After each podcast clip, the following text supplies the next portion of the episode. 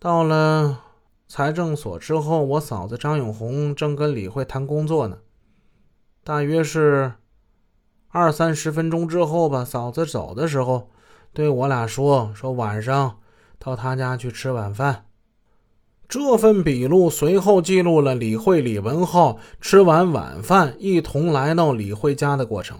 李文浩随着李慧推门进了院子，而他迎面相遇的就是男主人马朝辉。他当时见到我十分恼火，问李慧：“你带他过来干什么？”李慧说：“想跟你谈谈。”马朝辉就骂人。他说：“他妈的，我跟他有什么好谈的？”李慧说：“你勾引人家老婆，你还有理了？”马朝辉就说：“谁勾引了？”说着还往李慧后背推了一把。我就从口袋里掏出刀来，我对着他后背靠下的部位，我就捅了两刀。马朝辉哎呦一声，嗯，他顺手就抓住李慧头发了。李慧推了他一把，马朝辉转过身子，我又对他腹部捅了几刀，然后他就在那喊说：“咋啦？咋啦？”然后就就倒了。倒地上之后，我赶紧把铁门给插好，我拽着他两个腋窝就往屋里拖。李慧呢也过来帮忙，拽他的衣服。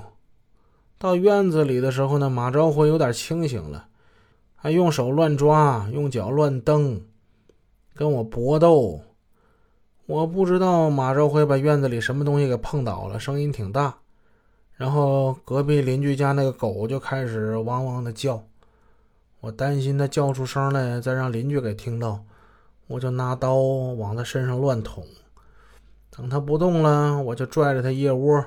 李慧抬着它的脚，把它抬进客厅就，放地上了。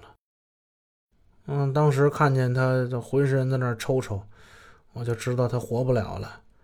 我想这辈子完了。我当时非常恼火，我我就完全丧失理智了。我拿刀在他脖子上乱砍，直到脖子快被我剁下来了，又在其会阴部位扎了几刀。我看到马朝辉一点动静没有了，我坐地上，我傻了。李慧在客厅里，他也傻了。过了一会儿，我就说：“我说，要不然咱们投案自首吧。”李慧说：“投案就完了，如何向家人交代？”我说：“那该怎么办呢？”他想了一会儿，他说：“咱们伪造个现场吧，就说家里被抢了。”我也同意，我就问他：“我说家里有手套吗？”他说：“修水管的时候买的，还剩下一双。”他从后面小卧室里拿出一双白色的线手套，我就戴上手套。把死者西装上衣给脱下来，裹住其腰部。我这是怕弄脏我的衣服。我一手拽着衣服，一手抱着死者。李慧负责拖着那快要断的脑袋，我就往后退，李慧往前走。通过客厅北侧门的时候，就把尸体放在楼梯边通往卫生间那过道上。当时死者头歪得很厉害，我把那头还给他扶正了，又拽着其脚脖子，将曲着的双腿给他拉伸直，然后把他西服上衣拽起扔在死者身上，我就跑到客厅去了。我让李慧拿起来拖把，把所有的脚印的地方给拖了一遍，顺手把拖把就放在客厅。